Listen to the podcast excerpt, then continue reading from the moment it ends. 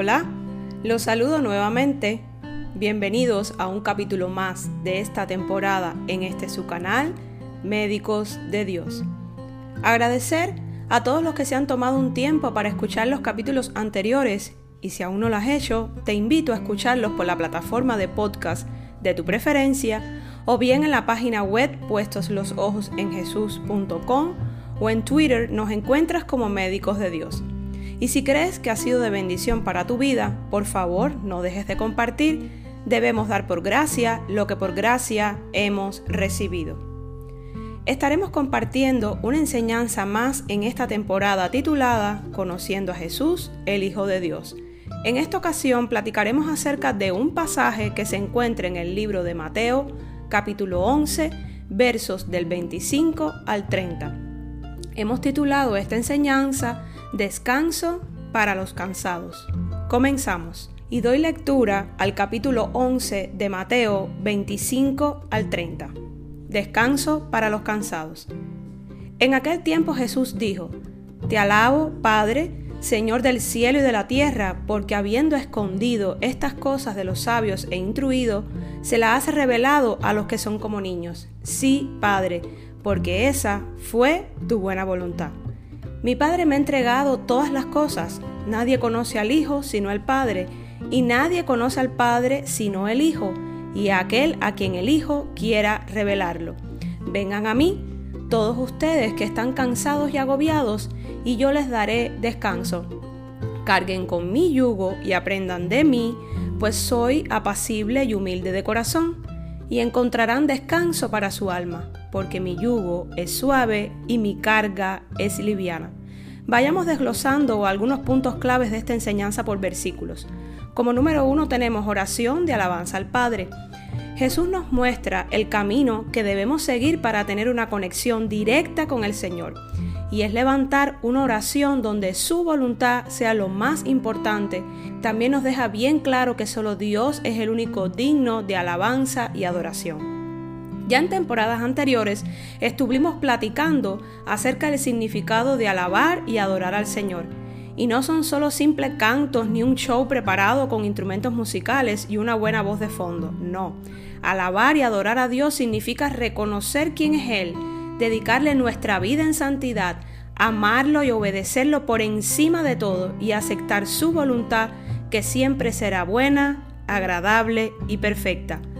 Cuando Cristo te rescata del foso de la desesperación, ya no vivo yo, como dijo el apóstol Pablo, mas Cristo vive en mí y en ti que has decidido seguirle. Jesús sabe quién es el único digno de gloria, honra y alabanza, y nos los deja bien claro en el verso número 25. Y doy lectura textual. En aquel tiempo Jesús dijo, Te alabo, Padre, Señor del cielo y de la tierra, porque habiendo escondido estas cosas de los sabios e instruidos, se las has revelado a los que son como niños. Sí, Padre, porque esa fue tu buena voluntad. Véase además cómo Jesús le dice al Padre, porque habiendo escondido estas cosas de los sabios e instruidos, se las has revelado a los que son como niños. Dios nos elige a sus hijos, no importa nuestra condición, nuestros estudios o nuestra sabiduría del mundo. Dios mira nuestros corazones, un corazón dispuesto a servirle a Él sin mirar atrás y sin cuestionamientos, derrochando amor y entrega solamente a Él. Y eso es ser como un niño, tener un corazón limpio, dispuesto, sincero y sin maldad. Así nos quiere el Señor. Mateo 18, 3 y 4 dice, entonces dijo, les aseguro que a menos que ustedes cambien y se vuelvan como niños, no entrarán en el reino de los cielos. Por tanto, el que se humilla como este niño será el más grande en el reino de los cielos. Como punto número 2 tenemos la conexión con el Padre, dice el verso número 27. Mi Padre me ha entregado todas las cosas. Nadie conoce al Hijo sino al Padre, y nadie conoce al Padre sino el Hijo y aquel a quien el Hijo quiera revelarlo. Nótese la estrecha relación entre Dios Padre e Hijo, Jesús en este caso. Este verso es de suma importancia, pues aquí nos está transmitiendo un mensaje que debemos tener presente de por vida. No conocemos al Padre si no conocemos al Hijo. Y esto es un principio básico que se fundamenta además en la propia palabra de Dios, dice Juan 14 del 6 al 10. Yo soy el camino, la verdad y la vida. Le contestó Jesús, nadie llega al Padre sino por mí. Si ustedes realmente me conocieran, conocerían también a mi Padre. Y ya desde este momento lo conocen y lo han visto. Señor, dijo Felipe, muéstranos al Padre y con eso nos basta. Pero Felipe, tanto tiempo llevo ya entre ustedes y todavía no me conoces. El que me ha visto a mí, ha visto al Padre. ¿Cómo puedes decirme, muéstrame al Padre? ¿Acaso no crees que yo estoy en el Padre y que el Padre está en mí? Las palabras que yo les comunico no las hablo como cosa mía, sino que es el Padre que está en mí el que realiza sus obras. Créanme cuando les digo que yo estoy en el Padre y que el Padre está en mí, o al menos créanme por las obras mismas.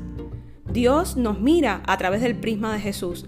Recordemos que Jesucristo murió en la cruz para el perdón de nuestros pecados. Por eso se le llama Cordero Inmolado, porque la paga del pecado es muerte, dice Romanos 6:23, pero dice además, más la dádiva de Dios es vida eterna en Cristo Jesús, Señor nuestro. Entonces, en el mundo espiritual, nuestro Padre nos ve a través de la sangre derramada de Cristo, por eso tenemos acceso directo a Dios y no por mérito propio, no ni porque somos buenos hijos que adoramos al Señor, diezmamos, ofrendamos y llevamos una vida en santidad apartada para Él. No, es por gracia, misericordia y amor de Dios. Vayamos a Juan 3:16 y dice así, porque tanto amó Dios al mundo que dio a su Hijo unigénito para que todo el que cree en Él no se pierda, sino que tenga vida eterna. Repite conmigo, hay poder en la sangre de Cristo, la sangre de Cristo me purifica, me cubre, me redime y para los dardos del enemigo.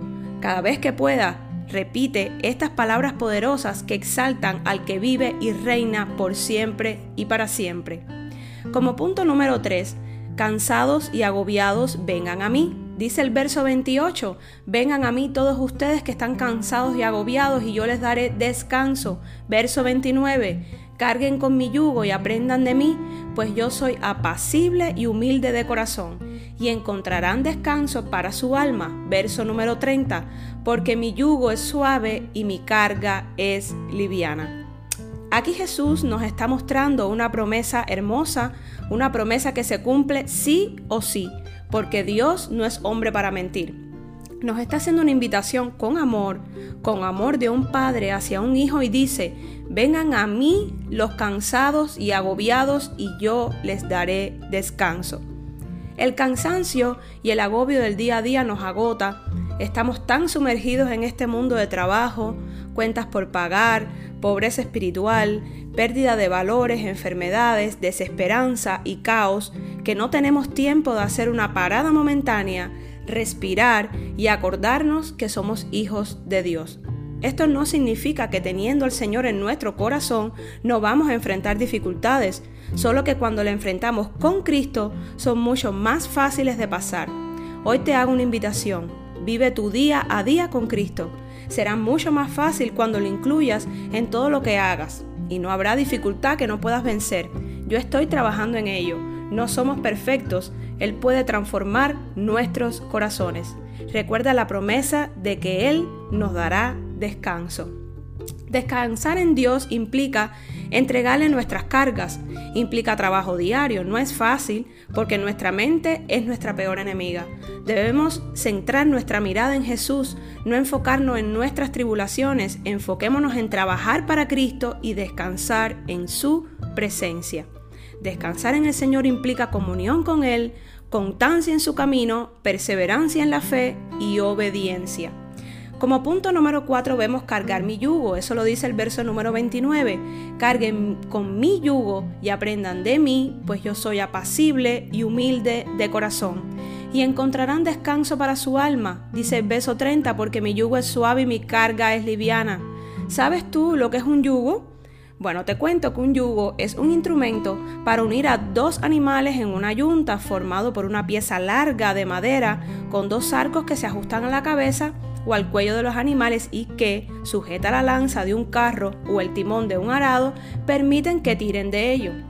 Me parece muy interesante este símil que nos hace Jesús. Nos invita a llevar juntos el yugo. Aprendamos de Él, caminemos junto a Él. Imaginemos por un momento a nuestro amado Salvador con un corazón humilde diciéndonos, carga con mi yugo y aprende de mí, porque si lo haces encontrarás descanso para tu alma. Me parece hermoso y conmueve mi espíritu grandemente. Sigue a continuación porque mi yugo es suave y mi carga es liviana. Entonces quiere decir que somos dos, Jesús y yo, cargando el mismo yugo. Su presencia nos da fortaleza. Esto habla de la grandeza y amor de Dios por nosotros. El yugo de Jesús es cómodo, no causa heridas con el roce y el hombre no se desuella sangrando. Sus mandamientos no son pesados porque son sencillos y solo exigen entrega y amor. Después de analizar este hermoso pasaje, aprendamos de Jesús. Dejemos que el Señor nos brinde descanso. Construyamos una relación estrecha con el Espíritu Santo que mora en nosotros. Dejemos que Dios guíe nuestras vidas y dirija nuestros pasos.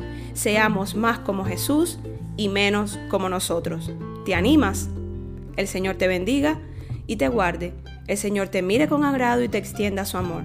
El Señor te muestre su favor y te conceda la paz. Hasta el próximo capítulo. Bendiciones.